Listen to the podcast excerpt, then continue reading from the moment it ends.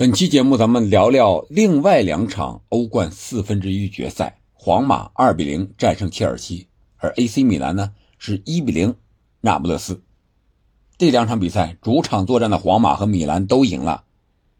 是不是意味着这两支球队进四强没有什么悬念了呢？我个人感觉啊，咱们直接给答案，悬念真的不是很大了。百分之八九十的概率，皇马和米兰应该能够进入四强。为什么呢？咱们挨个比赛聊一聊。皇马二比零切尔西这场比赛和我预测啊，至少是胜负关系上是没有任何悬念的啊，是一样的。而皇马呢，也是用他习惯的四三三阵型，而且在边后卫还有中场人员的选择上，左边用了卡马文加。中场呢是莫德里奇、克罗斯和巴尔韦德的搭档的一个新的典礼三中场，在前锋线上是维尼修斯、本泽马、罗德里戈，这是前场的三叉戟。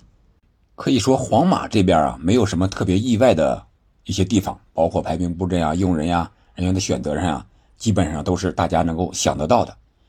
而切尔西这边呢，有些意想不到的是，他用的一个三五二或者说是一个五三二的这一个防守反击的阵型。啊，他把哈弗茨撤下来了，让斯特林和菲利克斯呢是打了一个双前锋，然后坎特、恩佐、科瓦契奇对阵是皇马的新的典礼三中场，而后卫线上呢是啊詹姆斯、福法纳、迪亚戈席尔瓦、库利巴利和切尔维尔，这是从右到左一字排开，上面是凯帕。这个阵型首发来看，特别是前几分钟，应该说。兰帕德做足了功课，对皇马研究的也是比较透，而且效果也是立竿见影。开场前几分钟，凭借坎特的出色发挥，啊，一个传球还有抢断，啊，给菲利克斯送了两脚这个直塞球，菲利克斯一个单刀被米利唐给防下来了。菲利克斯啊，我个人感觉他面对皇马可能没进过球，没赢过球，所以说他不是很自信。面对米利唐的时候啊，一对一防守。哎呀，往外逼了，他自己没有坚决的内切射门，而是到外线一个打门，这个角度就小了，让库尔图瓦给扑住了。而皇马这边呢，个人感觉进入状态比较慢，不如切尔西这么快。但是切尔西差就差在哪儿呢？差在在三板斧啊，没有把这个皇马打死，或者说没有取得进球，反而给皇马敲响了警钟。哦，我要搞好防守，然后我再伺机进攻。然后他踢着踢着，他找到了，找到什么呢？找到切尔西这边的薄弱环节，谁？就是我曾经预测过福法纳，他的经验上，在欧冠这个级别面对皇马，还是确实太嫩了。第五分钟的时候啊，福法纳就被这个二十号维尼修斯突破，造了一个黄牌。在那之后，福法纳感觉就像于帕梅卡诺附体了。总是不自信，总是有些慌张，甚至紧张，甚至出现一些失误。这样的话呢，第二十一分钟的时候，皇马利用自己的非常擅长的前场抢断，然后就地打反击，这是抢的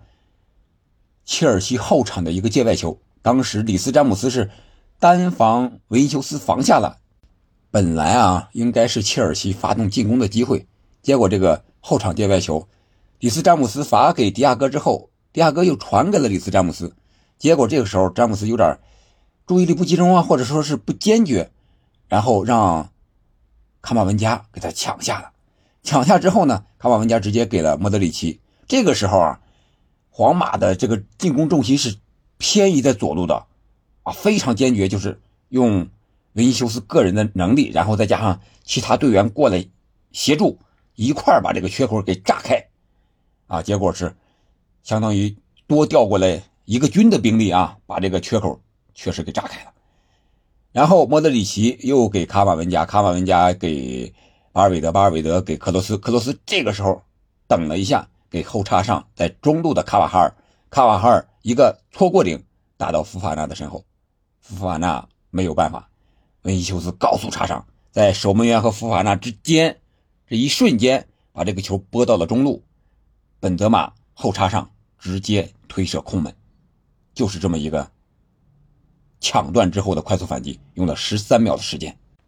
这个丢球之后啊，我们可以看出来，兰帕德临场调整或者说临场指挥的能力，确实与安切洛蒂相比，那是差的太远了。这个过多的不说了啊，就是说兰帕德在临场调整这一块几乎没有做出什么啊非常有效的调整。我们看三个中场对三个中场，可以说是旗鼓相当，但是。皇马这边呢，莫德里奇被坎特抢断的比较多，坎特对莫德里奇是占有优势的。另外，而切尔西这边呢，是恩佐被抢断的比较多。恩佐虽然说是世界杯冠军的成员，也打过世界杯的决赛，但是在欧冠上，他的经验还是比较少的。特别是面对皇马这种级别的，是吧？这种球队，他还是在出球啊。在这个传球上多多少少有一些经验欠缺，有些紧张，或者说整体上切尔西都不如皇马这么游刃有余啊，所以说他这个啊出球被抢断的机会呀，呃几率啊就大了一些。包括巴尔韦德曾经先后抢断科瓦切奇和恩佐，形成一次射门啊，这个就是三个中场不行，你兰帕德没有对应的措施，你像詹姆斯、齐尔维尔。靠近中场拿拿球啊，帮助一下没有？而安切洛蒂呢？感觉莫德里奇啊，三中场被限制之后，让谁回来？本泽马回撤接应，这就是相当于四打三了。然后再让这个维修斯科罗里戈在速度又快又插这个对方身后，这样的话，他就把这个三中场劣势的问题给解决了。我觉得这是人家安切洛蒂这名帅啊老道的地方。当然了，安切洛蒂人家个人踢球的技术那也是相当了得呀，在场边还秀了一把，解围球过来了，力量很大，自己还穿着皮鞋、西装革履的，然后把这个球停下又颠了一下，啊脚，好好的秀了一把啊，六十来岁的人了啊，非常的不错。然后下半场那就切尔西就更是啊，我感觉更是被皇马压制住，完全控制了节奏。五十三分钟。库里巴利拉伤被迫下场，然后库库雷亚上场，然后五十九分钟，在这个被突破的时候，切尔维尔啊最后一名队员拉这个罗德里戈，两个二十一号的对决落下风，直接红牌罚下，这样少打一人。然后七十四分钟，皇马利用角球的一个战术配合啊，莫德里奇快速发出角球啊，给了。大禁区线边上的克罗斯，克罗斯又把这个球推给禁区之内的文修斯，文修斯又推给弧顶附近的刚刚换上场的阿森西奥，这样一个之字形路线，阿森西奥一个推射，将球打进了死角，二比零。我觉得二比零的比分对切尔西来说，在长时间少打一人的情况下是完全可以接受的，但是二比零的比分能够。第二回合回到斯坦福桥能够翻盘吗？我觉得以兰帕德的经验和能力，以切尔西目前现在这个状态，再加上他的对手皇马，这真是几乎是不可能完成的任务。我个人感觉啊，虽然说迪亚戈席尔瓦复出状态非常的好，在后防线上啊也是多次解围，还有门线的解围，坎特状态也很好啊，虽然说这个。